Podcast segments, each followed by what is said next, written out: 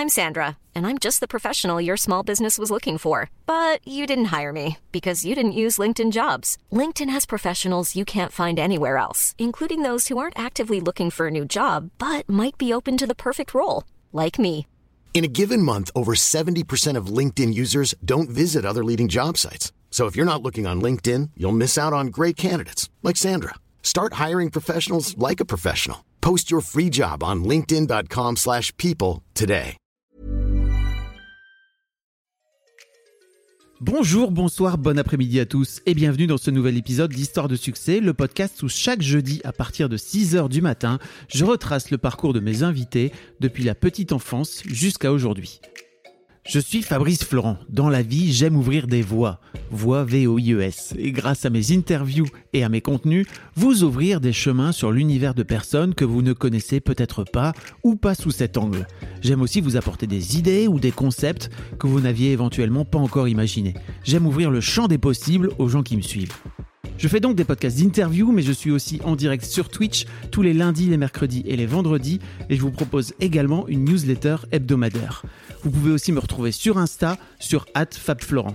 Vous retrouverez tous les liens et toutes les infos dans les notes de cet épisode. Allez cliquer pour découvrir l'intégralité de mon univers et surtout, abonnez-vous.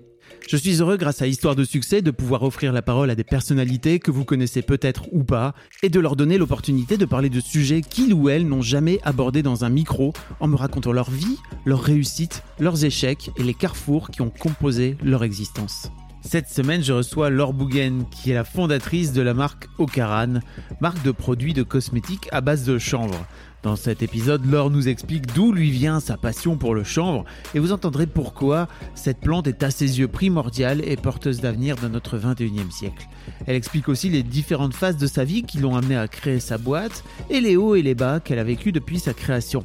Elle explique aussi le move de sa marque après le Covid alors que les finances étaient au plus bas et comment elle a changé d'état d'esprit pour avant tout prendre soin d'elle en tant que fondatrice. Laure est encore jeune, mais elle m'a bluffé par le travail qu'elle a pu faire sur elle depuis la création d'Ocaran, et je pense que vous devriez retirer des choses de cette discussion.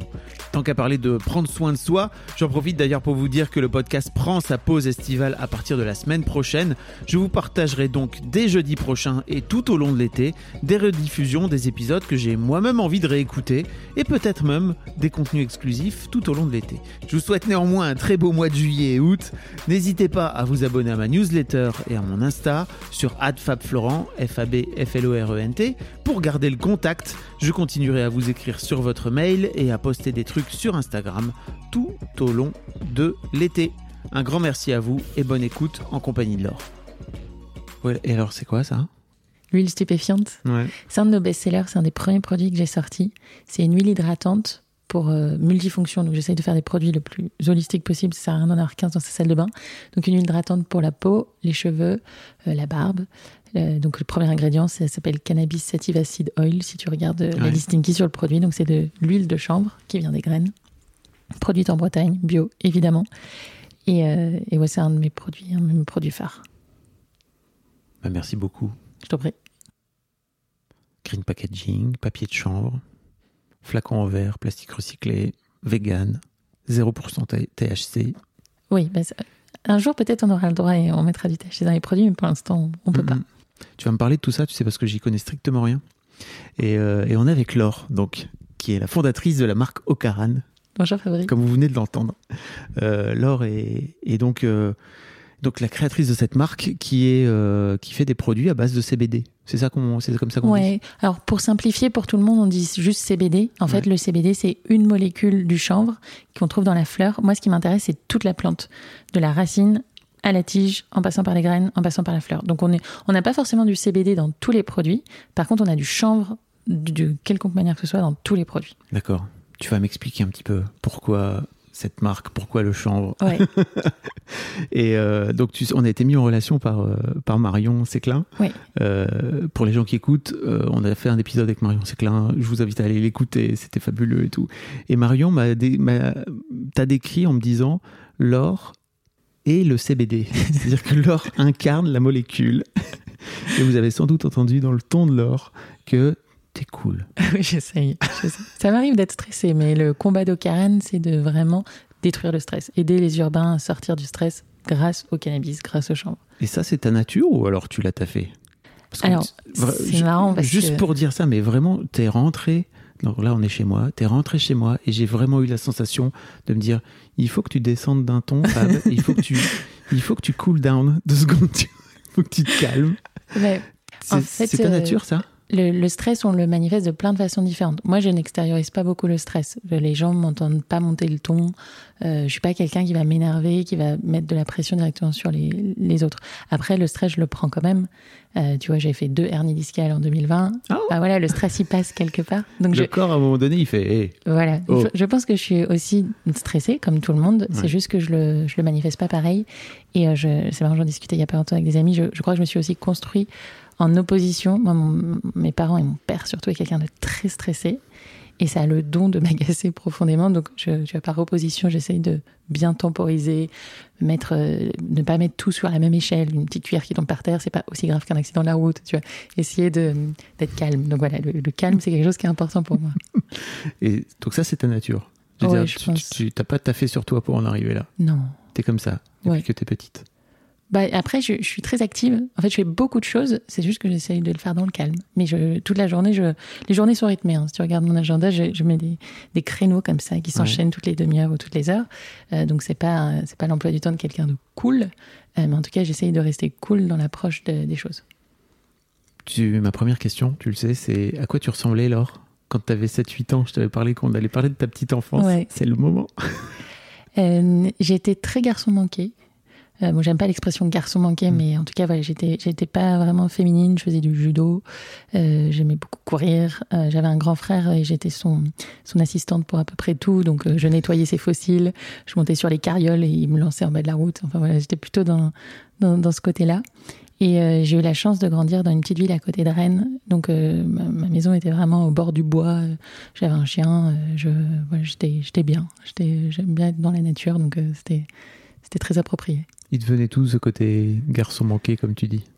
Euh, je pense que j'essayais de copier mon frère. Je pense que c'était ça. J'étais, euh, en admiration de, devant lui. Et puis, euh, j'ai toujours été très sportive. Euh, j'adore ça. Donc, moi, courir, courir partout et mettre les mains dans la terre, ça m'allait bien. Encore aujourd'hui ou... Alors, c'est marrant parce que la céramique, j'arrête pas de dire je veux faire un atelier céramique. Ah, c'est un peu le truc du con- post-confinement, j'ai l'impression, la, la- la Ouais. passion céramique pour plein de gens. Mais moi, en j'ai à Paris, hein, pardon. J'ai pas été très douée de mes doigts et je sais pas peindre, je sais pas dessiner. Je, je, je suis vraiment pas quelqu'un qui est dans la finesse. Mais alors, euh, aller faire un bol, c'est quelque chose que, dont j'ai très envie. Et comme là, je passe pas mal de temps au Portugal et, à la céramique à Lisbonne, il y en a partout. J'ai essayé plusieurs fois de prendre des cours et, et c'était entre le confinement, les, les vacances, tout ça, j'ai jamais pu faire un, un bol. Je, vais, faire mon bol de céramique bientôt. Je serai contente. Pour Karen, là, je voulais faire des bougies. J'ai dit à sa mère, c'est un consultant avec qui, euh, avec qui je travaille, je lui ai dit, c'est moi qui vais faire les pots de toutes les bougies. Il m'a regardé, il fait, oui, bien sûr. Ça, tu vas aller les acheter comme tout le monde. Parce que tu, tu l'as noté là, mais en fait, euh, l'une de tes particularités dans ta vie, c'est que t'as pas de maison. Tu, Voilà. tu me disais. Ouais, j'ai en, en fait, j'ai vécu pendant très longtemps seule. J'habitais à Nantes, euh, dans mon appartement. Et au premier confinement, en fait, euh, alors, cette solitude a été salvatrice parce que à l'époque, j'avais un bureau à Nantes, un bureau à Paris avec des équipes dans les deux villes et je passais ma vie à faire des, des allers-retours. Donc, être posée chez moi pendant plus de 3-4 jours, c'était assez exceptionnel. Donc, ça m'a fait du bien de me poser. Et je me suis rendu compte que, en fait, j'avais absolument plus envie d'être à Nantes. Ok. Euh, que, en fait, cumuler, comme j'ai fait mes études à Audencia et que j'ai monté ma boîte pendant mes études. Audencia, l'école de commerce de Nantes. ouais. Et ben, même si en, en cumulé, j'ai fait des, des stages ailleurs et, et je suis allée en Erasmus, mais j'avais quand même fait presque 10 ans à Nantes. Et je me suis dit, est-ce que je vais vraiment passer les 10 prochaines années de ma vie ici? J'avais l'impression de rien avoir construit. Et ce qui m'a terriblement manqué, c'est la mer. J'avais besoin de voir l'eau. Et du coup, je me suis dit, dans quelle ville je peux partir vivre? Je m'étais fait une liste. J'avais fait un tableau Excel avec des critères en fonction de la météo, de la densité de population, du prix au mètre carré. Euh, J'ai un petit problème parfois sur les tableaux Excel. Et dedans, il y a, alors il y avait que des villes en France parce que je voulais être à 3 heures de train de Paris, mais je vais souvent à Paris. Et en septembre, et donc j'ai testé Marseille par exemple cet été, que j'avais bien aimé, mais j'avais pas forcément envie de bouger là-bas. Et en septembre, un entrepreneur m'a dit, bah moi je vis entre Lisbonne et Paris, et j'ai trouvé ça super cool. Je suis allée tester un espèce de co-living à Lisbonne, et j'ai dit à tout le monde, je pars m'installer à Lisbonne. C'était en février, j'ai rendu mon, mon appartement, j'ai fait deux valises en me disant, il faut que je tienne tout dans deux valises, et je vais vivre dans un espace de co-living à Lisbonne. Et en fait, il me restait des billets d'avion pour la Croatie l'année dernière. Je devais y aller avec des copines. Elles n'étaient pas dispo, j'y suis allée toute seule. Et en voyageant, je me suis dit, mais alors pourquoi aller à Lisbonne alors que j'ai deux valises et que je peux aller partout? Et voilà, donc je me suis dit, ok, je me fais un an où je découvre plein d'endroits. Je n'ai pas passé beaucoup de temps avec mes amis sur les six dernières années parce que j'étais un peu focus sur ma boîte. Donc je, bah, ils m'invitent du coup parce que j'ai pas de, j'ai pas d'appart. et, euh, et, en fait, ça crée plein de nouvelles opportunités et euh, ça m'oblige à moins travailler parce que quand tu es chez des gens, bah, à un moment, il faut passer du temps avec eux. Et puis quand tu es dans un super endroit au bord de l'eau, bah, 18h, 19h, tu as envie d'aller au bord de la mer, tu n'as pas mmh. envie de rester bosser. Donc euh, ouais, c'était assez salvateur. On en reparlera un peu après, mais tu disais euh, juste avant l'enregistrement que tu étais un peu esclave de ta boîte et que tu avais tenté de sortir de ça. J'imagine que ça, ah bah ça, ça, fait partie de ce move. Quoi. Ça a beaucoup aidé, ouais. Ok. Euh, donc, tu n'as plus que deux valises dans ta vie. J'exagère un tout petit peu quand je dis ça parce que mes, mes parents, euh, j'ai laissé quelques affaires chez eux, donc c'est un peu mon, mon spot si je dois aller chercher euh, une tenue d'hiver ou voilà, j'ai pas tout. Tu vois, je peux pas balader mes affaires de ski dans, ton deux valises tout l'été avec ma doudoune. Donc non, j'ai laissé quelques trucs chez mes parents, mais vraiment des fringues quoi. Ok. Donc t'as plus d'affaires. Enfin, non, mais après j'avais pas, je possédais pas grand chose parce que j'ai créé au Caran alors que j'étais étudiante et que je l'avais fait avec un emprunt étudiant. J'ai jamais beaucoup possédé de base, euh, donc j'ai pas, euh, j'avais pas grand chose à me délester. Est-ce que tu as toujours voulu devenir entrepreneuse? Oh Non, non, je pensais même pas que c'était, enfin, c'était pas un plan de carrière du tout. Pourquoi tes parents? Euh, alors, mon père est à la retraite, mais il était, il était cheminot sur toute la partie. Il travaillait sur le pôle entretien des voies.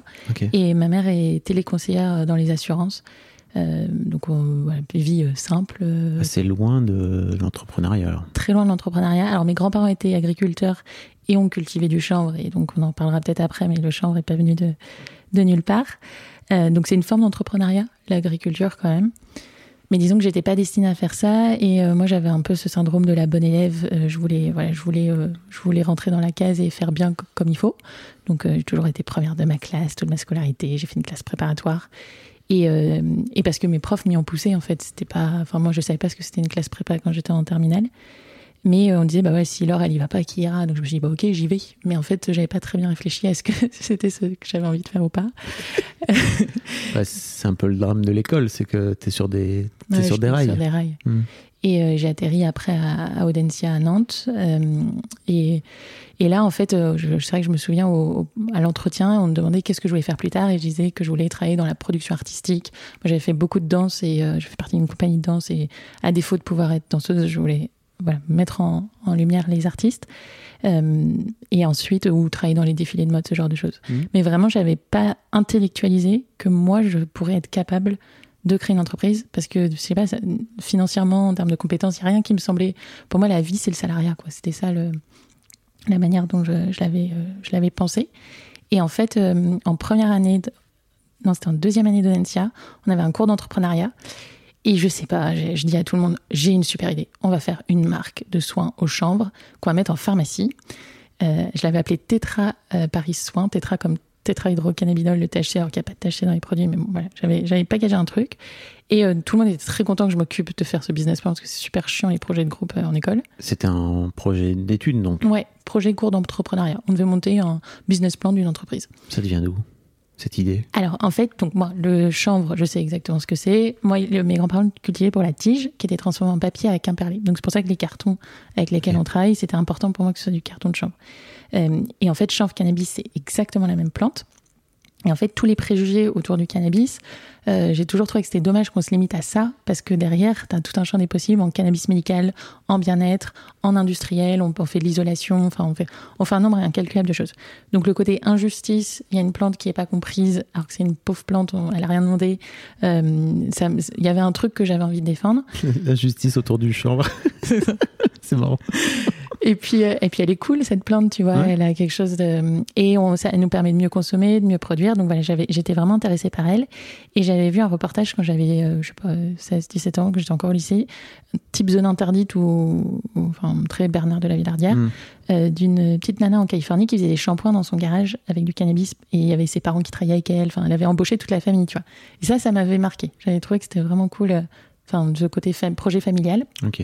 Donc il y a quand même un truc euh, bah, d'entrepreneur là. Là, là, je me suis dit, ah ouais, moi aussi, j'aimerais bien faire des, des shampoings au champ. mais je m'étais pas dit je vais le faire. Hmm. Et là, je sais pas, je sais vraiment pas comment ça m'a retraversé les- l'esprit, mais au moment où on nous propose ça, je dis on va faire des, cham- des, des soins aux chambres. Et on présente le projet, enfin en tout cas moi, je présente quelque chose, et le, le prof il était là genre n'importe quoi, enfin, vraiment aucun intérêt. Tout le monde était en- déjà sur des trucs un peu tech, un peu futuristes, et là on venait avec notre vieille plante et on en faisait des crèmes, tu vois. Il voyait vraiment. C'était quand? C'était euh, C'était 2012, 2012-2013. donc très en avance sur. euh, parce qu'aujourd'hui, c'est un peu devenu, excuse-moi, mais la mode, hein, vraiment. Ouais, mais en fait, c'est la mode du CBD, mais pas vraiment du chanvre au sens. Ouais. euh, Tu euh, m'en reparleras après parce que je sens qu'il y a un truc. Et Il y a moi, un truc. J'y connais, j'y connais rien et je sens que tu vas m'expliquer. je t'explique. Et du coup, le fait qu'ils rejettent le projet, ça a créé une grande frustration en moi. Et ensuite, j'étais en stage à Paris. Je faisais un stage dans une agence de design euh, dans le Marais qui était spécialisée dans la cosmétique, les spiritueux. Euh, et ils m'ont raconté qu'à l'entretien, je leur ai dit que je voulais lancer une marque de chanvre. Mais je n'avais pas, pas du tout le souvenir. Euh, et pendant, pendant ce stage, il y a le move. Mais attends, mais tu vas dire en entretien que tu veux lancer Ouais. une marque de chambre Bah, ouais, et t'oublies. Ouais, qu'en gros, euh, j'étais là genre, euh, ah bah moi potentiellement, peut-être ce qui m'intéresse dans la cosmétique, ce serait de lancer plus tard une marque de chanvre, mais enfin, je me pensais pas encore capable à ce moment-là. Et ce qui m'a vraiment déclenché le truc, c'est le MoveJ, le mouvement des jeunes entrepreneurs. C'est une association, ils, ils font des appels à projets euh, tous les ans. Et du coup, j'avais représenté le business plan en disant, bah attends, il s'est fait retoquer, mais il y a des professionnels entrepreneurs qui vont le regarder. Il s'est fait retoquer une nouvelle fois, mais ils m'ont invité à la Gaieté Lyrique à un événement. Et donc, tu avais Arnaud Le Gall, rédacteur en chef des, ancien rédacteur en chef des Échos, qui était sur scène avec euh, plein de gens. Donc, tu avais les fondateurs de Fago, euh, la fondatrice de Marlette, euh, les préparations gâteaux et tout. Il était là, euh, voici le futur, voici l'entrepreneuriat de demain, c'est eux qui vont construire le monde de demain. Et j'étais là, ouais, enfin, ça, reste des baskets et, des préparations gâteaux. Alors que le chanvre, tu vois, le chanvre, on pourrait vraiment faire quelque chose. Et je me suis dit, bah, ok, bah, si eux, ils peuvent le faire, moi aussi, je peux le faire, tu vois. D'où l'importance des rôles modèles. Euh, et donc c'est pour ça que j'essaye de raconter l'histoire le, le plus souvent possible parce que bah, c'est voilà, il faut il faut faut voir quelqu'un et se dire attends si Laura peut le faire moi t'inquiète je le fais tu vois, il y a pas de il y a pas de souci et donc là ça y est je me suis mis en tête je crée mon truc Euh, j'ai fait un deuxième stage je voulais faire un stage en fonds d'investissement pour comprendre un peu comment fonctionnent les business models et la finance parce que j'étais vraiment nulle en finance et euh, finalement je me je me suis retrouvée euh, chez Chanel en finance à faire du contrôle de gestion et euh, c'était ouais. très bien c'est là où la passion des tableaux Excel est née vraiment. Et puis voilà, après, j'ai- je me suis retrouvée avec eux à Dubaï parce qu'il y avait le défilé Paris-Dubaï, il fallait quelqu'un sur l'orga et moi qui voulais faire la production artistique et des défilés de mode, finalement j'en ai fait et j'ai trouvé ça horrible.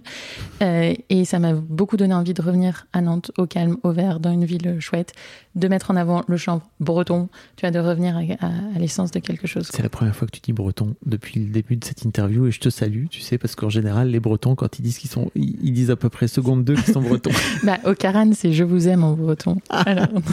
Ça fait 15 minutes qu'on enregistre. Bravo. J'ai- le Gwenadou dans le sac, le drapeau breton. T'inquiète, je vais le caler. peu, peu étonnant. en permanence, dans ma valise, j'en ai que deux valises, mais j'ai drapeau breton. c'est très important. Ok, d'accord. Donc tu as vraiment ce truc, tu as, développé cette obsession en fait pour le chanvre euh, qui Ouais. te vient de tes grands-parents alors? Elle- ça plus toutes les autres choses qui sont arrivées. euh, eux, ils n'étaient pas obsédés, ils faisaient de l'agriculture Oui, qui était très raisonnée, c'est-à-dire que tu ne fais pas de la monoculture ni du mono-élevage, tu fais plein de choses. Et euh, on l'a un peu perdu. Donc eux, le chanvre, c'était une culture parmi d'autres. Euh, mais moi, je suis devenue maniaque de ce truc-là, quoi. Et ça te vient d'où? Ben parce que je pense vraiment qu'on va dans le mur dans la manière dont on consomme et produit. Euh, là, tu vois, les, les capots ils sont en- de nos produits, ils sont en plastique recyclé, mais en fait, on travaille sur une solution en plastique de chanvre. Ça serait du plastique qui serait beaucoup plus. Ben déjà, il, il est quasiment biodégradable. Euh, donc, il y a, y a les, les flacons évidemment qui sont en verre, le carton. La première bible était en chanvre, et ben les cartons en carène aussi. C'est et c'est une plante qui ne demande quasiment pas d'eau, peu T'as- d'intrants. T'as dit la première Bible est en chanvre Ouais, Gutenberg, il imprimé sur du chanvre. bah oui. Et le, papier Bible, c'est du papier chanvre. Ouais, c'est- Pourtant, Dieu sait que je suis pas religieuse. Mais, mais je trouve que là, la religion catholique a compris un truc. Et, hum, et ouais, le chanvre, on peut vraiment le mettre, on, on peut le manger. Enfin, tu vois, les graines, il y a plus de protéines dans 68 grammes de graines de chanvre que dans 100 grammes de viande. Euh, c'est une super, le niveau oméga 3, oméga 6 est très optimal. Donc, pour tout ce qui est maladie cardiovasculaire, enfin, c'est vraiment, tu, tu le manges. Il y a une phrase en anglais qui dit hemp. Hemp, c'est chanvre. Et the only plant that can heal you, house you, close you and feed you. Donc c'est la plante qui te nourrit, qui te loge, qui te vêtit, qui te soigne. Et c'est vrai. Et le truc, c'est que quand tu mets le doigt dans le chanvre, après tu deviens passionné. Enfin, tous ceux qui travaillent dans le secteur, ils sont mais omnibulés par ça. C'est pour ça que quand on limite la plante de chanvre au THC ou au CBD, bon, bah, je comprends, c'est par là qu'on rentre, mmh. mais euh, j'ai envie de montrer aux gens qu'il y a plus que ça. Quoi. Mais alors, pourquoi on la diabolise à ce point-là? Alors là, on pourrait faire un podcast d'une heure, mais euh, il y, a plusieurs raisons. Tu as des raisons économiques. Euh, donc, tu as une société qui s'appelle Dupont de Nemours aux États-Unis, qui était euh, une grosse société industrielle, qui ont des intérêts dans le pétrole, euh, donc qui fait du nylon notamment, qui ont des intérêts dans des, dans, des, dans, des, nouveaux matériaux. Et le chanvre, en fait, il, bah, il servait à tout. Donc, tu pas trop d'intérêt à ce que le chanvre soit vraiment popularisé. Donc, petit à petit, ils ont commencé à installer d'autres façons de produire, d'autres façons de consommer, et puis ils ont mis, ils ont mis des taxes sur le chanvre. Tu une raison sociologique, politique, qui est du racisme pur et simple. C'est que en, en gros, il faut se dire que tu es au début des années 30, euh, la ségrégation noir-blanc, elle, est quand même euh, prégnante. Et, euh, et, du coup, ils disent, bah voilà, la marijuana, déjà, on commence à l'appeler la marijuana, mmh. c'est la drogue des porto-américains, des afro-américains qui vont faire du jazz, qui pervertissent les femmes blanches. Donc, tu as, as, des films de propagande. Euh, tu as Reefer Madness, par exemple, qui est un film de propagande complètement hallucinant si tu le regardes aujourd'hui, où tu penses que c'est une parodie, mais ce n'est pas du tout une parodie, où ils te montrent vraiment que ces populations-là immigrées vont pervertir les blancs à cause du, de la marijuana. Quoi. Donc, tu as ce truc-là qui arrive derrière. Et donc petit à petit, le, voilà, le chanvre, similé cannabis, tout est mélangé. Et avec la Convention de, des Nations Unies de 1961, ça passe en stupéfiant. Et il n'y a que deux pays qui refusent euh, d'arrêter complètement la culture du chanvre, c'est la Chine et la France. Donc c'est pour ça que la France est encore aujourd'hui le premier producteur européen, mais avec 17 000 hectares. Donc c'est complètement anecdotique à l'égard de, de, toutes nos cultures. Euh, et là, on est en train de se faire rouler dessus par euh, les Américains qui maintenant ont compris que finalement le chanvre c'est intéressant, qu'ils le remettent au goût du jour. Et donc États-Unis, Canada euh, sont en train de nous doubler en termes de production, puis la Chine, là, ils sont, ils sont en roue libre, euh, ils écrasent tout le monde. Donc, euh, donc c'est une culture qui était vraiment, enfin, très intéressante, qui va revenir, mais on est passé par ce truc de cannabis. Et puis alors, nous aussi, on a une vraie histoire avec les colonies en France. donc le, souvent le hashish, ils disent c'est le petit marocain. Donc voilà, tu as le vin rouge, fantastique, c'est nos, nos fiers vignerons. on en fait des des, des, vins, des millésimes, des choses comme ça. Mais par contre, le cannabis, c'est cette horrible plante des colonies. Tu vois. Il, y a, aussi ce fond de racisme-là chez nous qui est assez fort. Donc on a du mal à franchir le pas et à mhm. se dire, ah non, finalement, le cannabis, c'est intéressant. Donc on dit chanvre parce que ça fait plus poli, ça fait gentil le chanvre. Mais en fait, euh, c'est du cannabis sativa qu'on cultive en France. Hiring for your small business? If you're not looking for professionals on LinkedIn, you're looking in the wrong place. That's like looking for your car keys in a fish tank. LinkedIn helps you hire professionals you can't find anywhere else, even those who aren't actively searching for a new job but might be open to the perfect role. In a given month, over 70% of LinkedIn users don't even visit other leading job sites. So start looking in the right place. With LinkedIn, you can hire professionals like a professional. Post your free job on linkedin.com slash people today. Je me permets une petite pause dans ce podcast, parce qu'après tout c'est le mien, pour vous demander, si ce n'est pas encore fait, de vous abonner au podcast directement depuis votre appli de podcast préféré, ou sur Spotify ou sur Deezer. Vous pouvez aussi vous abonner à ma newsletter, je vous envoie régulièrement mes kiffs personnels du moment, des recos séries, des recos ciné, des recos livres, mais aussi, et bien sûr, mes dernières productions. C'est le meilleur moyen de ne rater aucun épisode. Je vous mets tous les liens dans les notes de cet épisode justement. Allez, merci beaucoup et retour à l'interview. Et donc, euh, à quel moment tu décides de, de passer le de passer le cap? En fait, je m'en suis pas rendu compte euh, quand, quand, je suis revenue à Audencia. je suis revenue en 2014. J'étais en majeur entrepreneuriat. J'avais pris spécialité entrepreneuriat. Et donc déjà, c'est que tu avais envie de monter ta ah, boîte. Ah ouais, ouais, ouais, là c'était, ouais, ouais, là c'était sûr. Là c'était sûr. Tu pas rendu bah, compte. c'est que j'ai dit mon projet de fin d'études. Enfin, je, vais, je vais me spécialiser dans l'entrepreneuriat. Au, au, pire, si tu montes pas ta boîte, tu peux accompagner des entreprises, tout ça. Et donc le premier cours, on devait pitcher des projets pour ceux qui en avaient. Et puis tu avais 4-5 étudiants qui te rejoignaient. Donc moi j'ai pitché au Caran. À l'époque, c'était une marque de soins pour hommes au chanvre. Euh, parce que j'avais été assez dégoûtée de la cosmétique féminine quand j'avais bossé dans le secteur euh, très, euh, très anxiogène, tu vois, le jeunisme, les injonctions à la beauté, tout ça, ça m'avait okay. saoulé. Et tu te disais, enfin, tu te disais pas à l'époque qu'il y avait une possibilité de créer une, une alternative justement? Ah bah ça, on me l'a expliqué après, mais sur le sur le coup, je m'étais dit ah ouais non, j'ai même pas envie de mettre le doigt dedans. les mecs, c'est plus sympa, plus fun. Tu vois, toi, t'as monté un média pour les femmes, bah, moi j'avais monté une marque pour les hommes. Et, euh, et du coup, il y a quatre étudiants qui ont bossé avec moi pendant quatre mois dessus. Puis après, on a un stage de fin d'études. Donc, eux, ils sont partis en stage de fin d'études. Et moi, j'ai fait un stage dans ma propre entreprise. Je me suis signé ma, ma convention de stage. Et à l'époque. Donc, tu avais déjà T'avais créé ta boîte en fait. Bah alors en fait non, là à ce moment-là je l'avais pas encore créé, mais j'ai créé une convention. Il venait de, de, créer un statut qui s'appelait étudiant entrepreneur. Ah oui. Du coup voilà, j'ai oui. chopé ce truc-là. Et puis quelques mois après, en mai 2015, j'ai créé la structure parce que là on avait lancé la R&D avec des labos et donc j'avais besoin Oui, d'une structure pour. euh, Facturé, Voilà. etc., etc. Ok. Alors j'aurais aimé commencer par facturer, mais moi j'ai commencé par dépenser de l'argent. J'ai Oh. beaucoup dépensé avant Oui. de facturer qui que ce soit. J'ai toujours pris les choses dans le mauvais ordre. Et t'as financé ça comment? Ah voilà, alors là, en vrai, j'ai créé une pyramide de Ponzi. En fait, ce que j'ai fait, c'est que j'ai pris un emprunt étudiant, euh, parce que j'avais toujours le statut étudiant. Euh, donc, euh, c'était 25 000 euros. J'avais pris 15 000, j'avais mis 15 000 au capital, j'en ai gardé 10 pour vivre pendant, ça m'a tenu deux ans. On peut vivre avec 10 000 euros pendant deux ans, mais on vit très, très, très, très, très, très, très mal. Euh, j'avais eu une bourse, heureusement, qui m'avait un peu aidé. Donc, avec ces 15 000, je suis allée chercher des prêts d'honneur. Donc, c'est des prêts auprès de la région. Euh, parce que j'avais Initiative Nantes et Initiative France Remarquable, projet éco-responsable, tout ça. Il y en a, enfin, on peut le dire aux gens, il y en a plein des, Ouais, il y en a plein. des initiatives régionales comme ça qui, Ouais. qui filent des. Moi, j'avais aux demandé le réseau entreprendre à la base, mais ils avaient estimé que mon projet était trop petit, que j'avais pas créé assez d'emplois, etc. Donc, j'ai- j'avais pas eu réseau entreprendre, mais c'est le même, euh, c'est le même délire. Euh, donc, euh, avec ça, j'ai eu 40 000 euros. Et donc là, je suis allée voir la banque et j'ai dit, hey, j'ai 40 000 euros de capital, est-ce que vous pouvez me prêter de l'argent? Et bon, je, je le fais en version très simplifiée, Ouais. mais je me suis fait dégager de tout le monde. Sauf à la fin, genre tes prêts d'honneur, ils ont six mois pour être activés. Il faut que tu trouves un emprunt bancaire. Si t'as pas d'emprunt bancaire, t'as pas les prêts d'honneur. Et quelques jours avant la fin, j'ai eu le Crédit Mutuel de Bretagne Once again. qui m'a soutenu avec un gros coup de bluff. En fait, j'avais la, la BNP euh, était intéressée parce qu'en parallèle de Ocaran, j'avais euh, j'avais aidé à monter ce, euh, le, le Matchup. C'est une association d'étudiants pour promouvoir l'entrepreneuriat, tout ça. Donc, j'étais présidente du Matchup à, à Nantes et donc j'avais un tout petit peu de visibilité. Le, le, la BNP était notre sponsor. Donc, ils avaient envie de me soutenir, tu vois, mais juste qu'ils demandaient que mon père soit caution de l'emprunt. Et ça me semblait complètement, enfin, c'était pas possible. Déjà, il était caution de mon, mon prêt étudiant parce qu'on n'avait pas Mhm. eu le choix. Euh, donc là, ça me semblait pas possible. Euh, C'est dramatique quand même. Enfin, je sais pas ce Oui. que t'en penses, mais à quel point les banques jouent plus leur rôle de, de, de prendre des risques en fait avec les Ah ouais. entrepreneurs. en même temps, la nana, elle sort de nulle part. Elle a 23 ans.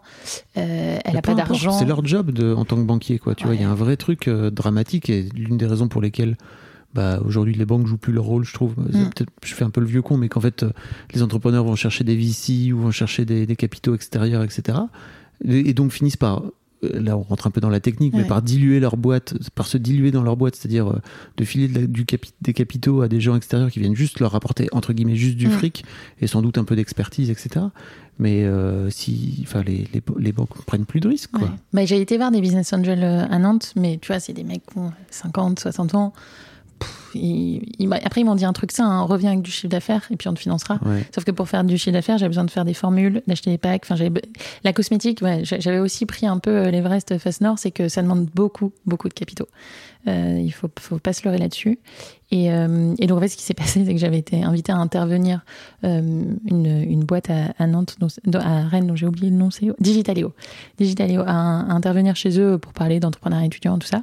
Et j'ai et bluffé. Il y avait le, le responsable de la com Bretagne, du Crédit Mutuel de Bretagne qui était là.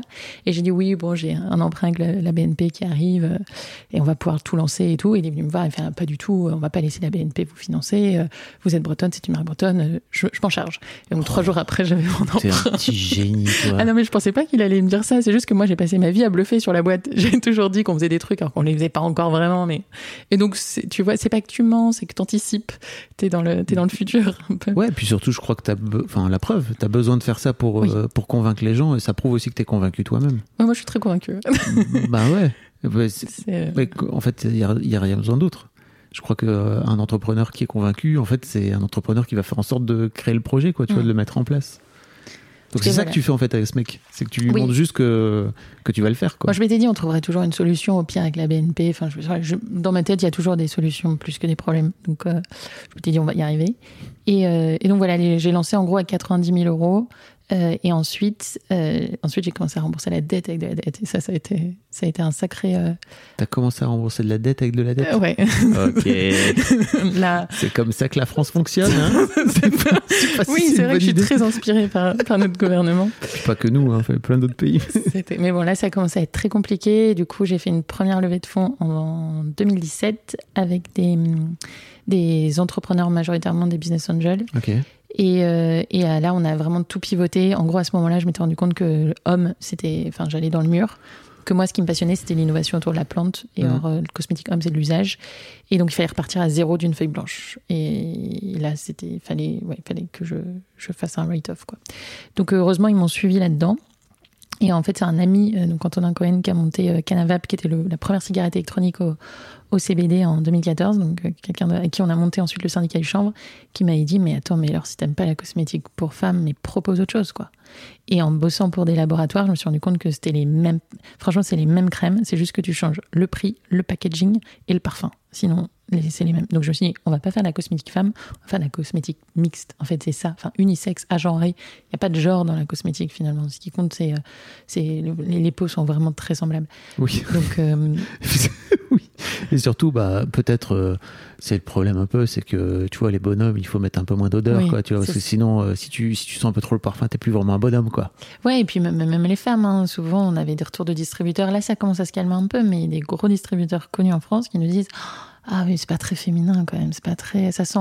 ça- ouais, ça sent pas la rose et la vanille, c'est sûr, ça Mhm. sent les terpènes de cannabis. Donc, donc, donc on n'est pas sur la même, euh, on n'est pas sur la même démarche. Euh, mais les, les hommes aiment aussi beaucoup, et c'est juste, voilà, il y en a pour tous les, pour tous les clients. Bien joué. Donc j'ai tout relancé. Ça nous a pris un an de tout refaire quand même. Et en tout, j'ai fait trois fois les formules, trois fois les packs. Chaque fois, j'ai changé un peu de positionnement. Et donc à chaque fois, j'ai été chercher des, des financeurs. Et donc euh, au bout d'un moment, bah, la boîte, elle t'appartient plus trop quoi. Quand tu es obligé de tout le temps, euh, tout le temps aller chercher des gens pour euh, pour le faire. Donc ça. Ça a mené à plein de choses, mais aujourd'hui, on, on est dans une phase où j'ai réussi un peu à faire le point avec certains investisseurs et ne garder qu'une poignée d'entre eux, et moi récupérer aussi une partie de, de ma boîte pour me ressentir chez moi de nouveau. C'est une bonne idée. hein. Mm. C'est un vrai conseil qu'on peut donner aux jeunes entrepreneurs et aux jeunes entrepreneuses.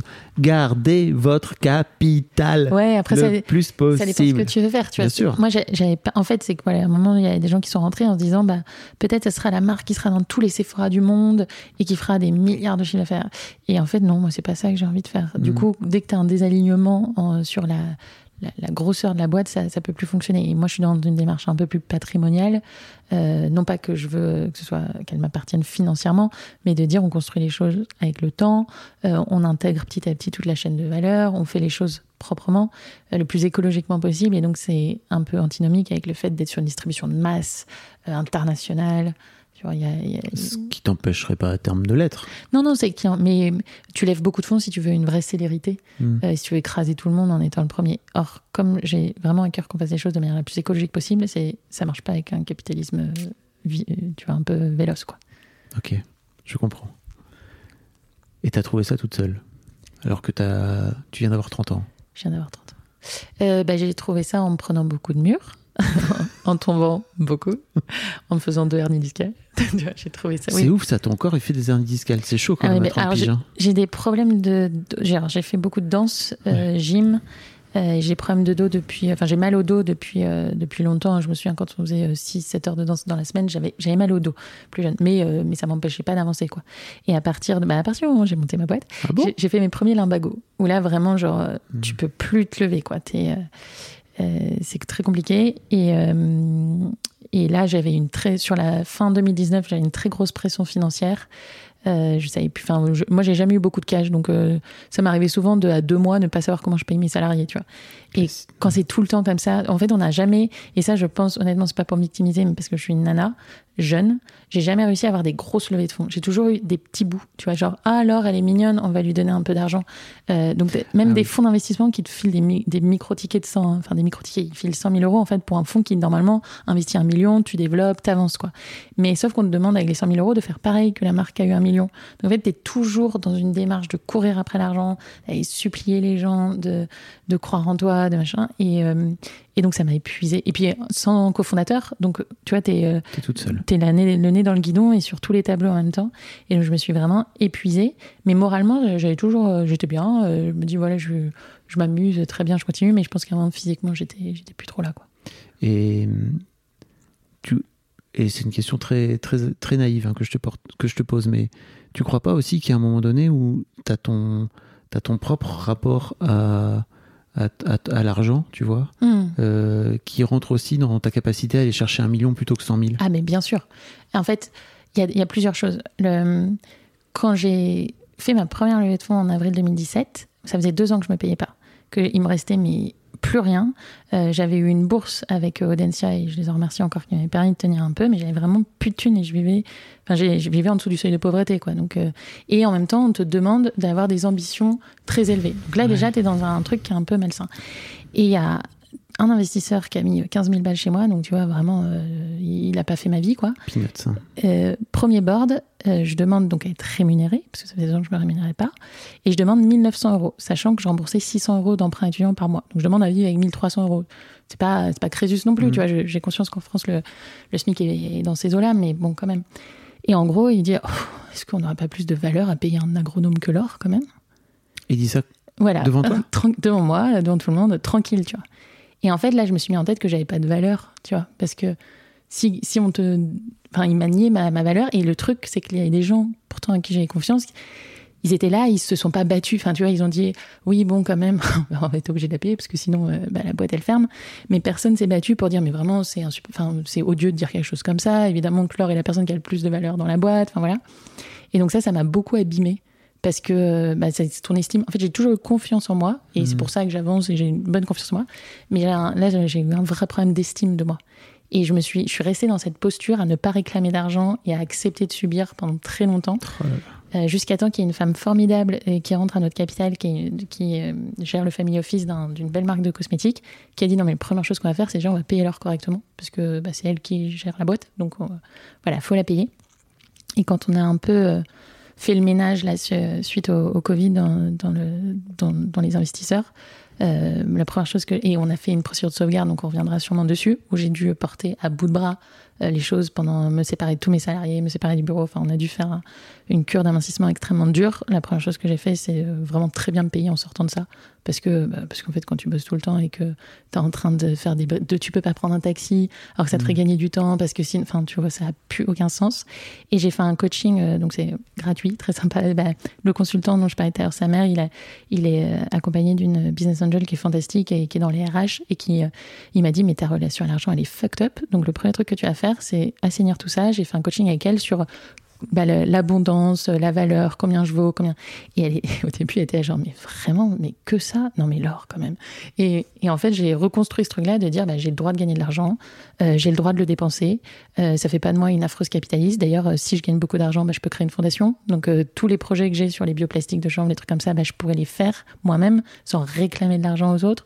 Donc, en fait, ça m'a beaucoup aidé à, à changer ça. Et donc, ça m'a redonné de l'ambition après. Que- Merci Voilà. beaucoup de dire ça. Non, mais c'est canon, vraiment.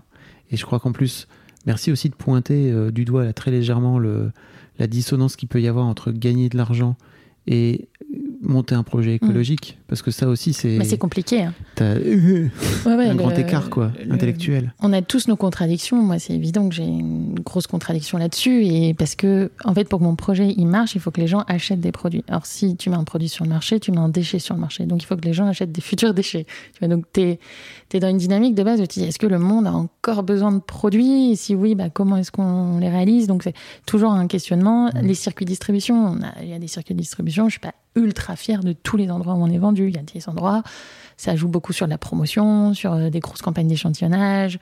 Euh, Enfin, ouais, il y a, des, concessions à faire. Et, par contre, j'en suis consciente. Mais pendant, j'assumais pas aussi tout le temps ces concessions-là. Maintenant, je sais quand je fais les choses, est-ce que je le fais parce que je pense vraiment que ça fait avancer le projet? Est-ce que je le fais parce qu'à court terme, j'ai besoin de cash? Pourquoi? Enfin, faut, faut être lucide là-dessus. Waouh. Tu me bluffes, hein, tu sais, vraiment. Ah, c'est gentil. Non, non, mais c'est pas pour rire. Moi, je me dis, putain, si j'avais eu, si j'avais su tout ce que tu sais à 30 piges, franchement, je crois que, je crois que j'aurais été mieux dans, Mm. dans ma life. Donc c'est vraiment hyper, euh, hyper bluffant, vraiment. Bravo pour, euh, pour ça. Et bah, tu, tu me racontais juste avant, effectivement, tu viens de le, tu viens de le souligner là, que vous avez monté une procédure de sauvegarde pour, pendant le Covid. Ta boîte, elle a tremblé un ouais, peu. Ouais, on, on, on, en a chié. Euh, en janvier 2020, du coup, à ce moment-là, enfin toute la première partie 2020, j'étais 80% en retail. On venait de lancer Sephora en Espagne notamment, toutes les boutiques, 50 boutiques. Euh, et 20% en online avec notre site. Il faut savoir que euh, nous, on n'a pas le droit à cause du CBD de faire du Facebook ad, du Instagram ad. On est très bloqué sur AdWords. Tous les outils un peu d'acquisition classiques en e-commerce, on les a pas. Donc le site, ça fait 5 ans que je rame pour qu'il sorte de terre pour avoir du trafic, etc. Donc on était très dépendant du wholesale. Euh, sauf que là, toutes les boutiques ferment. La gamme, elle venait à peine d'être mise en rayon, donc tu es, sûr que tu vas pas avoir du rachat avant, avant un moment. Et on avait euh, bah, un de nos investisseurs, bah, dont je parlais euh, tout à l'heure, qui, qui est super, hein, mais qui a aussi beaucoup souffert du Covid. Et il nous avait promis du cash qui devait arriver sur tu vois, 500 000 euros au global. Donc on, écrit le pacte, on, signe tout et tout, et là l'argent il n'arrive pas quoi. Fin, fin mai, on sort du confinement et ah bah en fait non. Sauf que toi, tu as bah, un trou de caisse de 500K, tu t'en remets pas. Enfin, tu vois, c'est, surtout quand, quand ça fait six mois que c'est prévu et que du coup, bah, t'as pas été explorer d'autres pistes parce que c'était, c'était, c'était promis, quoi.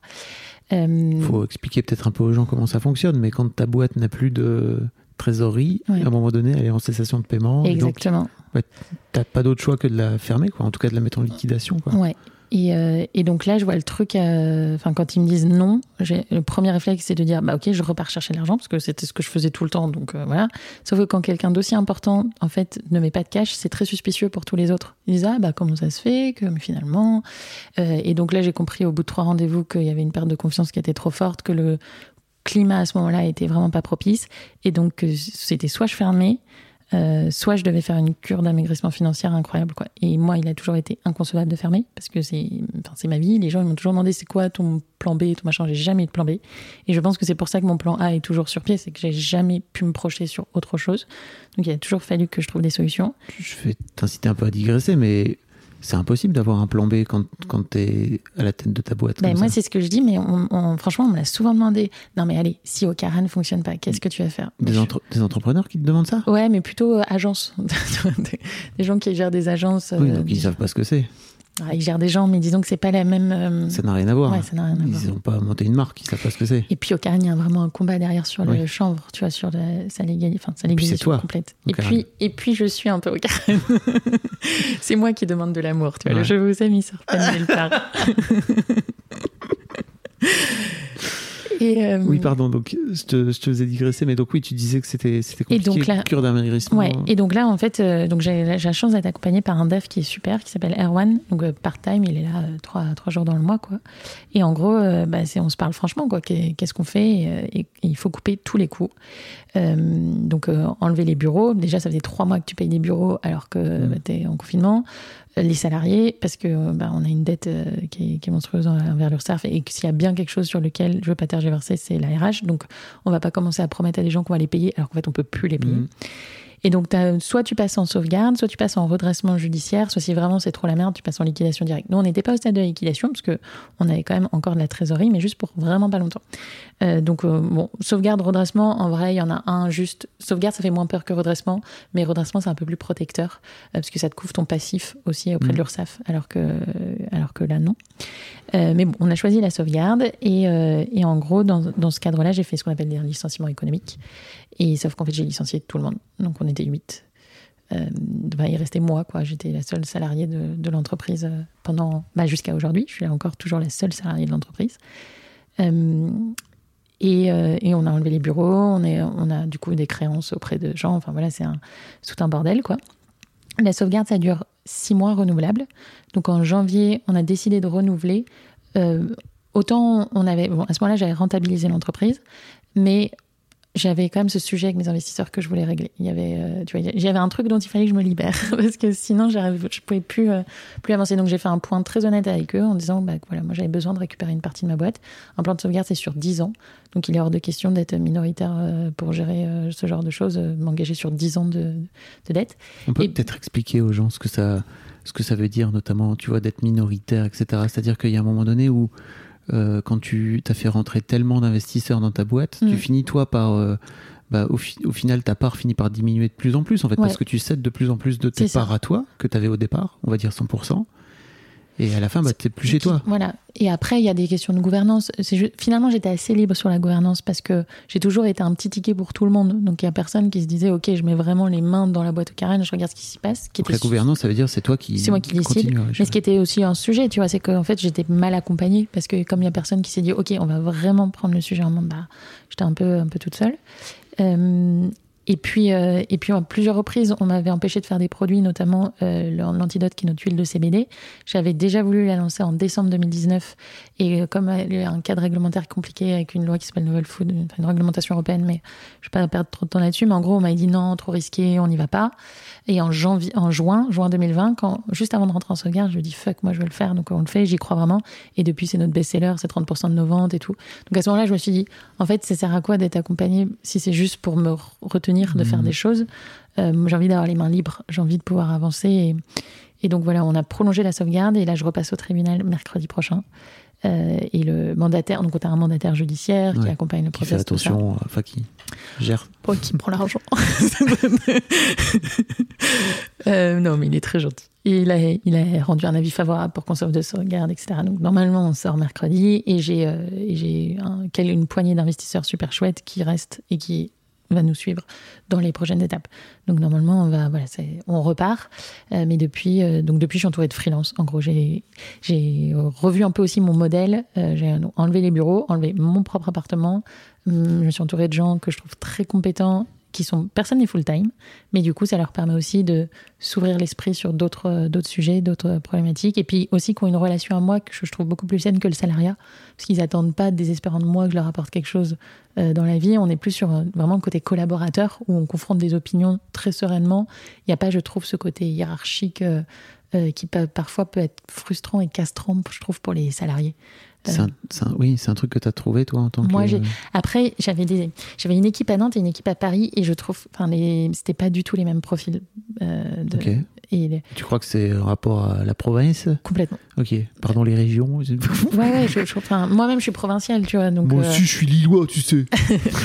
J'ai j'ai jamais, euh, j'ai jamais vraiment vécu à Paris, mais je trouve le bon à Paris, il coûtait beaucoup plus cher, mais plus plus ambitieux, plus euh, un rapport au ouais au côté allez vas-y on se défonce et on veut que ça marche quoi. À Nantes, t'es- on était plus dans un cadre euh, voilà euh, équilibre vie pro perso et tout, ce que je peux entendre sur Mhm. plein de sujets, mais du coup moins moins envie de soulever des montagnes et plus dans l'attente que moi je fasse quelque tout le monde s'est toujours dit bah alors elle trouvera une solution parce que jusqu'à un moment j'ai réussi à trouver des solutions à un moment j'étais triste de leur dire que non en fait j'avais plus de solution là pour pour eux Mais surtout, tu as des hernies discales. Et surtout ouais j'ai fait la deuxième après m'être séparée de ma dernière salariée en septembre 2020 en Le- cassant un œuf je te jure je me suis tournée pour mettre la coquille à la poubelle et là pff, le dos qui pète Ouais. Tu sais que j'ai eu mal au dos pendant ces sept dernières années et que c'est depuis que j'ai vendu Mademoiselle que j'ai plus mal au dos. Ouais, ça, ça soulage Le... On en a plein le dos. Ouais. Je crois Mais là, je me suis fait opérer en novembre.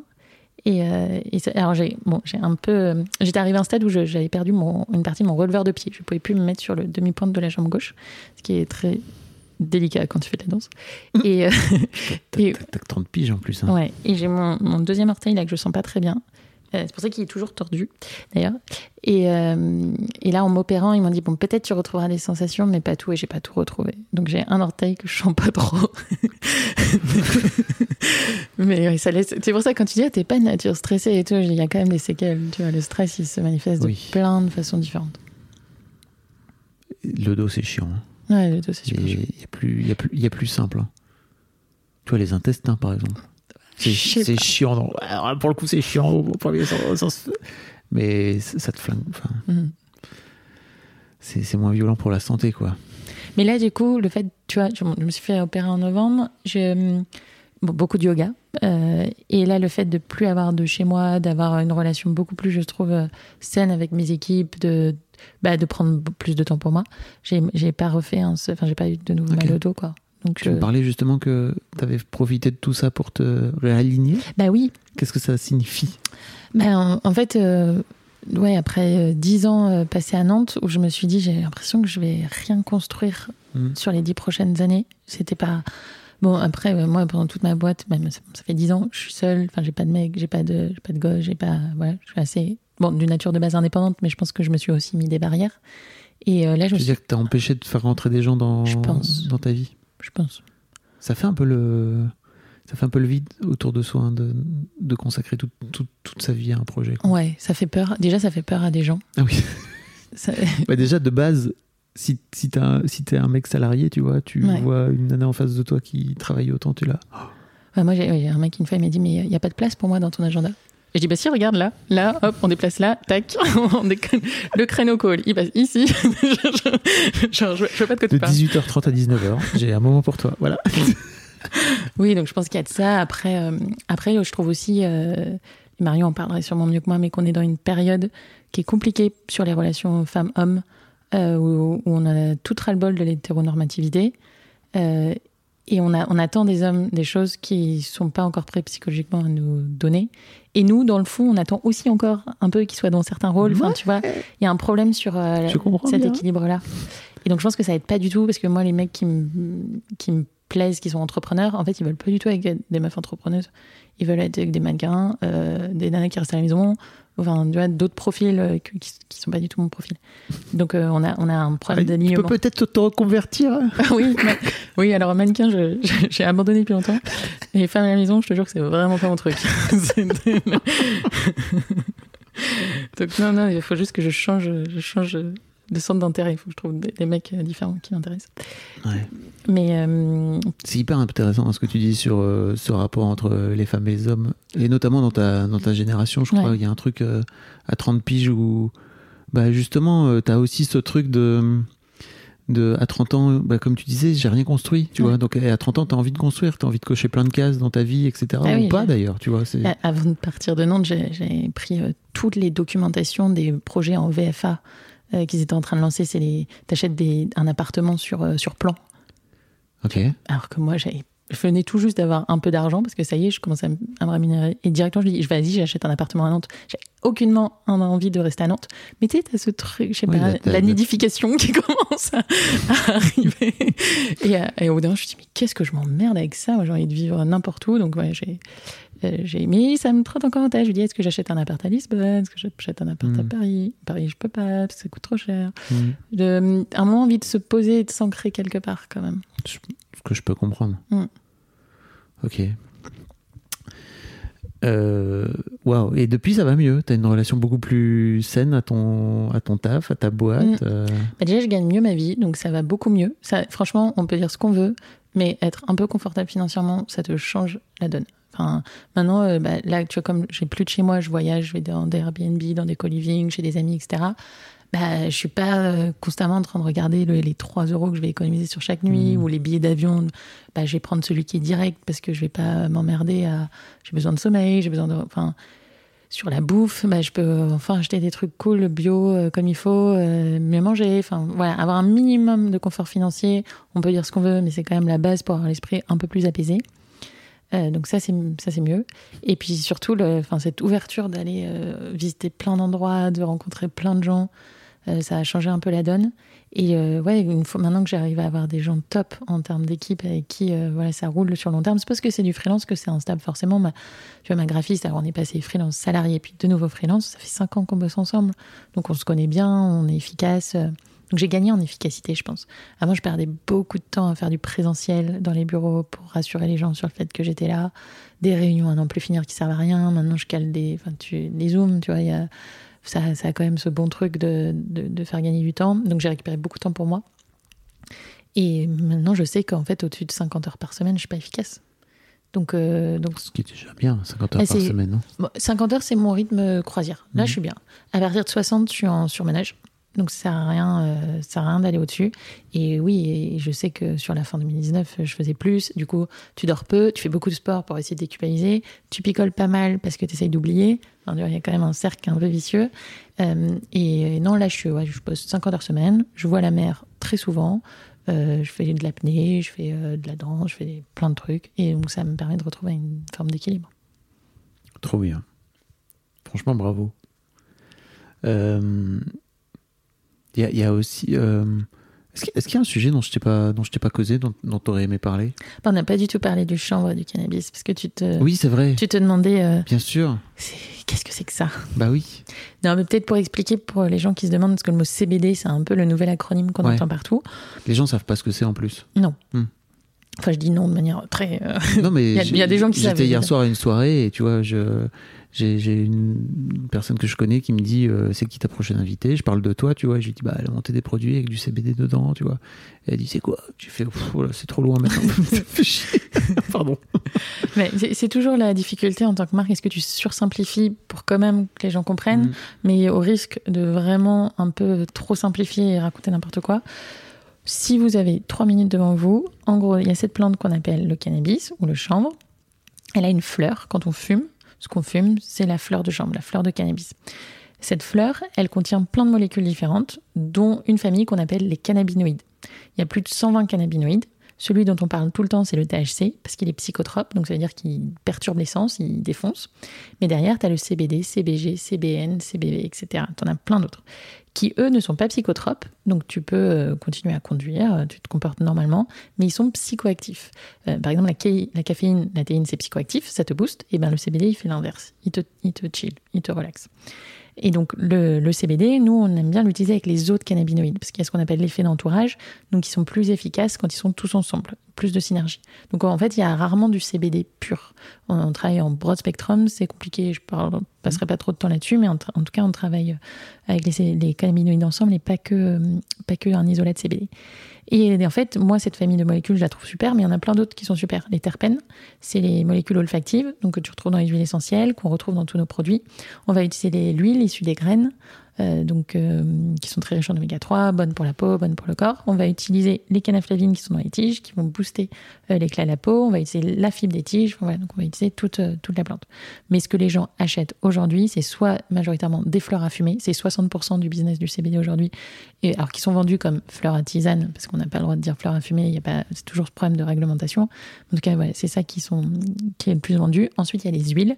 Et nous, on a donc un produit qui s'appelle l'antidote. C'est une huile que tu mets sous la langue, une huile au CBD, qui vient t'aider à mieux dormir, te relaxer, apaiser certaines douleurs, même si la frontière avec le médical est toujours compliquée à, Mhm. à gérer. Nous, on sait, voilà, il y a pas mal de nanas qui utilisent notre produit pour les douleurs liées aux règles.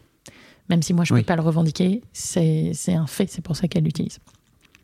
Et ensuite, il y a les cosmétiques. Et finalement, les cosmétiques, dans le business du CBD, c'est encore très anecdotique. Mais moi, c'est par là que je, je suis rentrée parce que c'est cette vocation de soin, de soigner. Mais on est, tu vois, on fait de la tisane, on a des huiles essentielles, on n'est on pas focus sur la peau, quoi. C'est vraiment le bien-être au sens large.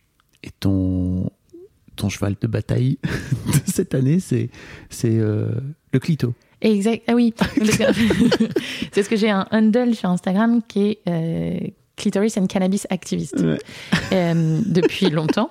Et j'avais pas encore trouvé comment le mettre dans la marque. J'essaye tous mes petits combats de vie. Comment comment t'étais activiste euh, du clitoris Non, euh, c'était à- avant C'était une version un peu provocatrice pour dire c'est féministe, quoi. C'est Ouais. euh, ce côté euh, défendre le droit des femmes. Et, et, et, et en, fait, et ben, en fait, plus je vieillis, plus le, le désalignement sexuel entre les hommes et les femmes m'agace au plus haut point. Plus je me rends compte que on est vraiment là pour servir leur désir sexuel. et ça me ça m'épuise. Et en fait, de tomber sur des mecs hyper intelligents, mais qui sont encore dans ces trucs-là. Et C'est un vrai sujet. hein. j'en peux plus. Le, surtout les mecs élevés au porno, quoi. Bah ouais, mais même les meufs, en fait, c'est que nous aussi, on Oui. est élevés comme ça. Donc nous-mêmes, on se met dans cette posture de base de dire, bah, j'accepte une forte domination, j'accepte euh, que le, mon plaisir commence seulement une fois que le sien euh, s'est terminé. Enfin, et tout ça, on- nous, on est conditionnés là-dedans. Et en plus, on tombe sur des mecs en face de nous qui font rien pour nous sortir de ça. Et, et en fait, plus je vieillissais, plus je- je- je- j'en avais marre. Et je me suis dit, mais, euh, j'ai pas le temps de les éduquer. En fait, j'ai pas, c'est c'est pas, c'est pas mon rôle. Et je me suis dit, je vais le mettre en description. Comme ça, si t'as pas compris, si t'as pas compris l'intérêt du clitoris, je l'ai écrit. et si t'es encore dans un truc phallocentré, euh, tourné uniquement sur la pénétration et tout, genre, casse-toi, quoi. Et euh, donc après, ça, après, pour les garçons qui savent pas où c'est le clitoris, je vous invite à regarder sur internet. Il y a des schémas qui sont plutôt bien faits. oui, tu vois, bah, ouais. Pendant longtemps, je me suis dit, le problème, c'est moi. Non, non, en fait, le problème, c'est pas moi. Euh, mais comme on n'en parle pas. Tu veux on- dire sexuellement, le, pro- le- c'est ça? Non, mais oui, le fait de. C'est compliqué pour jouir sur une simple pénétration pour une Mm. femme. Et, euh, et en fait, on s'est rendu compte avec des copines qu'on s'en parlait assez peu de ça. Ça a Bah mis oui. du temps qu'on qu'on essaie de dire, bah non, moi, si c'est une simple pénétration, non, je n'ai pas d'orgasme. Et on dit, bah pourquoi on se l'est pas dit avant, tu vois? Parce que même les magasins, les magazines qui te disent euh, il y a les vaginales et les clitoridiennes, et enfin tout ça, bon, évidemment là on a l'impression de- d'être des mammouths quand on raconte ça, mais c'est pas la préhistoire en fait. Il y a encore 3-4 ans, on parlait pas du tout de ces Oui, sujets-là. pourquoi tu... Non, au contraire, pour moi, c'est encore. euh, C'est en- bah ouais, C'est je- pas des mammouths pour moi. mais je suis trop C'est pas les- encore assez ancré. hein. Ouais. Et notamment, euh, tu vois, dans ta, dans ta génération, ça vient. Moi, je date un peu des meufs de 40 ans. C'est Mm. pas aussi simple, hein, Ouais. tu vois. Et euh, bon, après, je suis tellement euh, dans une bulle sur tous les comptes que Ouais. je suis, les sexos et tout, que Ouais. je commence à passer un cap. Après, j'ai ma, la génération d'après, ma fille qui a 15 ans. Elle, en revanche, elle est au, elle est au courant. hein. Ouais, Vraiment, elle, elle a les bails. c'est comment ça marche. Ça me rassure. C'est très cool. Hein. Ça va dans le bon sens. Ouais, ça va dans le bon Mm. sens. Après, quand tu sais maintenant que là, je- le premier porno est visionné à 9 ans, t'es là genre, ça Ouais. risque d'être une, une génération si compliquée. Et donc je me suis dit, vas-y, on l'écrit, on n'en parle pas assez, il faut en parler. Donc moi, c'était plus voilà aussi un sous-entendu sur la sororité, sur le fait de se soutenir entre femmes entrepreneurs, parce que quand tu, en fait, quand tu fais la tournée des investisseurs, euh, tu te sens très seule en tant que femme. Et les remarques que tu te prends parfois, t'as l'impression de, enfin. Ouais, je, je me suis quand même assez vite rendu compte que si j'avais été un mec, ça aurait été plus simple. On aurait eu plus confiance en moi, on, on m'aurait plus donné les clés, quoi. Si, tu crois que si t'avais été un mec qui était venu avec ce produit-là, Ouais. ça aurait été plus simple Ah oui. Ok. Ouais, ouais. Ouais, et puis alors, euh, on va l'appeler Michel, mais, euh, Bonjour Michel. Michel qui voulait pas me payer. euh, en fait, lui, ce qui le plaisait, il a, il a pas du tout aimé quand je l'ai transformé la marque en mixte. Lui, ce qu'il aimait, c'était cette femme au service des hommes, quoi, qui, qui fait du bien à la peau des hommes. Hmm, à l'ancienne, Ah ouais, non mais. tellement. Ah, mais Ça osé- sent bon la gauloise, quoi. Tu vois, quand tu me dis comme ça, je suis une bonne gitane, quoi, tu vois. Et ouais, il y a un truc, enfin, ouais, ce sexisme-là qui me sortait par les yeux. Donc voilà, je l'avais, euh, ça faisait plusieurs années que ça traînait sur mon profil de plein de façons différentes. Et puis, euh, je m'étais dit, bah, comment mettre ça dans mon combat avec Ocaran autour du cannabis? Et en fait, aux États-Unis, il y a les premières marques de, les marques de CBD. Elles sont arrivées avec euh, trois typologies de produits tout ce qui est fleurs à fumer, tout ce qui est huile et tout ce qui est produit lié à la sexualité. Et j'ai trouvé ça incroyable. Et euh, parce qu'en effet, le CBD, le CBG et d'autres cannabinoïdes aident à la fois à la vasodilatation, aident à réduire la friction, la douleur, etc. Et euh, c'est juste que, en fait, nous, on a une vision qui est très silotée du soin. Euh, donc, euh, si tu es un, un expert contour des yeux, tu peux pas faire des produits pour les coudes et encore moins des produits que tu ingères, tu vois. Et euh, le cannabis a ce truc incroyable de péter tous ces trucs-là, de dire en fait non, je suis une marque holistique, je peux être légitime sur toutes les verticales. Ça m'a mis un peu de temps avant de sortir. un- Je me suis dit déjà, on fait les sérums, on fait les crèmes. Enfin, les distributeurs nous regardaient déjà de travers avec le cannabis. Je dis, on va pas tout de suite arriver avec un produit sex care. Et puis à un moment, je me suis dit, ça y est, c'est bon, c'est le bon moment. Donc on a fait cette huile, euh, l'huile libertine Pourquoi c'est le bon moment? Parce que parce que j'avais suffisamment de produits, parce que ça commençait à rentrer dans la tête des distributeurs que le, le soin, la sexualité, c'est du soin. Euh, les premiers rayons dédiés aux femmes, tu vois, euh, avoir des huiles lubrifiantes chez Sephora il y a deux ans, c'était pas un sujet, quoi, c'était pas possible. Il y en a aujourd'hui, c'est ça? Bah nous, Ah, ok, ok, ok. mais ils ont sorti les tampons de chez Gina euh, la- la- une année avant. Enfin, tu sentais que ça commençait à arriver. Les comptes sexo, Tampons de Gina, c'est les tampons en coton bio, c'est ça? Ouais. Ok, mais elles ont arrêté depuis. C'était même dans le groupe My Little Paris. ok. Et euh, en tout cas, il y avait une, ça y est, ça fait deux trois ans que bah, évidemment un compte comme euh, Tajoui Doramuto, Mm. ce genre de choses là, bah, c'est récent en fait finalement. Donc euh, il fallait, j'avais besoin que là, tu- on peut pas être pionnier dans tout. Et le, le, le CBD, on a, j'ai déjà essuyé des plâtres. Euh, on avait monté le syndicat pour ça. Enfin, c'est tout un bordel de lobbying. Je m'étais dit là, il faut qu'on s'inscrive dans une vague quoi. Trop bien. Et donc ça marche Bah, c'est un de nos meilleurs produits. C'est vrai. Mm. Étonnant. Bah ouais, parce que ça répond à un vrai problème. En fait, c'est ça. La, la- la clé pour une marque, c'est quand même de répondre à des problèmes. Parce que si tu fais des produits juste pour faire joli, euh, ça, ça dure pas longtemps. Trop bien. Quelle joie, vraiment. Euh, et je t'ai renco- rencontré donc par l'intermédiaire de Marion. Euh, je, je vois que très régulièrement, tu invites des influenceuses cool à venir visiter Les champs et tout. Euh, c'est un- c'est une vraie volonté aussi, c'est ça, de, de faire. Enfin, tu les utilises entre guillemets euh, avec euh, Ouais, au meilleur sens du terme pour, pour pour faire de la vulgarisation, c'est ça? C'est ça. En fait, bah, nous, comme je te disais, on n'a pas accès à Facebook, Instagram, à des compagnies. Donc, en fait, si on veut toucher un maximum de gens, il faut qu'on s'appuie sur des gens influents euh, qui ont une capacité, eux aussi, à partager un message. Euh, donc, moi, je suis pas fan de l'influence pure, c'est-à-dire des, des personnes, euh, des femmes sandwich, tu vois, qui Ouais. représentent juste des marques. Donc, j'essaye de trouver des gens qui savent raconter des histoires et qui aiment partager des points de vue. Et, euh, et c'est pour ça que je suis tombée amoureuse de Marion parce que, enfin, bon, elle est scénariste de base, donc elle- tu sens qu'elle a ça, mais vraiment, elle t'embarque, quoi. Et elle s'est passionnée sincèrement pour le sujet. Et donc, on a fait un voyage de presse dans les champs de chambre l'année dernière en juin. C'était génial. Du coup, on l'a refait là euh, en juin de nouveau. Et, euh, et en fait, à chaque fois, c'est des nouvelles découvertes, des. des- puis, puis même elle, elle m'apporte toutes des points de vue sur des produits que- auxquels j'aurais pas pensé, des, des, des insights sur le, le chanvre qui sont assez incroyables. Et Elles te nos- nourrissent aussi. euh. ah, de, de dingue. Et notre chanvrier Pierre-Yves, on, a, on travaille avec plusieurs chanvriers, mais Pierre-Yves Normand en l'occurrence, mais il est incroyablement fan euh, des, des filles qu'on ramène. D'ailleurs, il a une portée de chatons et il a décidé de les appeler, ils sont cinq.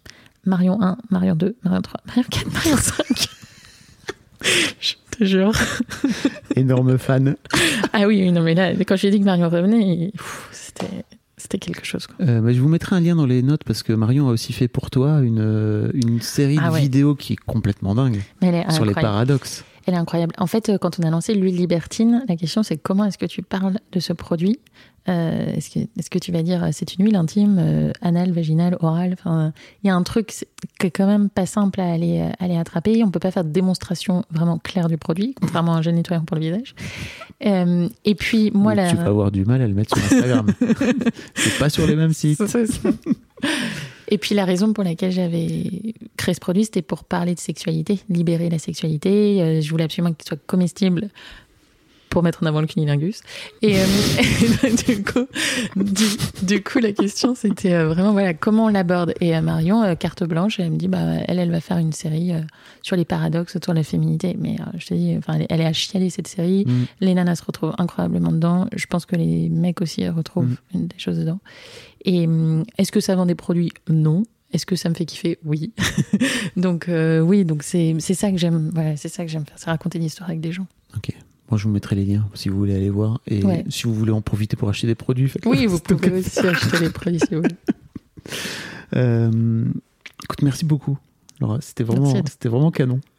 Ça m'a fait vraiment plaisir. Puis bravo pour ton chemin. Vraiment, je te dis, tu me, tu me fait. C'est très cool. Merci. À bientôt. Je vous mettrai tous les liens si vous voulez aller voir, suivre Laure euh, sur, sur, euh, sur, sur les Instagram et puis, euh, et puis aussi le ocaran.com, quoi, c'est ça? Oui, au carnet. Au À revoir. plus. Au revoir.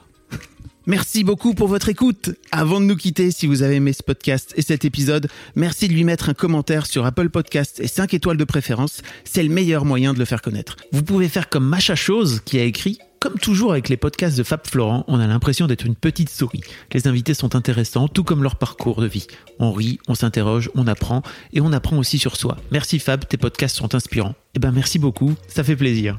Et si vous voulez faire comme elle, vous vous rendez sur Apple Podcasts et vous cherchez Histoire de succès directement dans votre appli ou sur votre ordinateur. Merci beaucoup à vous et rendez-vous jeudi matin à la même heure à partir de 6h du matin dans votre appli de podcast pour un nouvel épisode d'Histoire de succès. When you make decisions for your company, you look for the no-brainers. If you have a lot of mailing to do, stamps.com is the ultimate no-brainer. Use the stamps.com mobile app to mail everything you need to keep your business running with up to 89% off USPS and UPS. Make the same no-brainer decision as over 1 million other businesses with stamps.com. Use code PROGRAM for a special offer. That's stamps.com, code PROGRAM.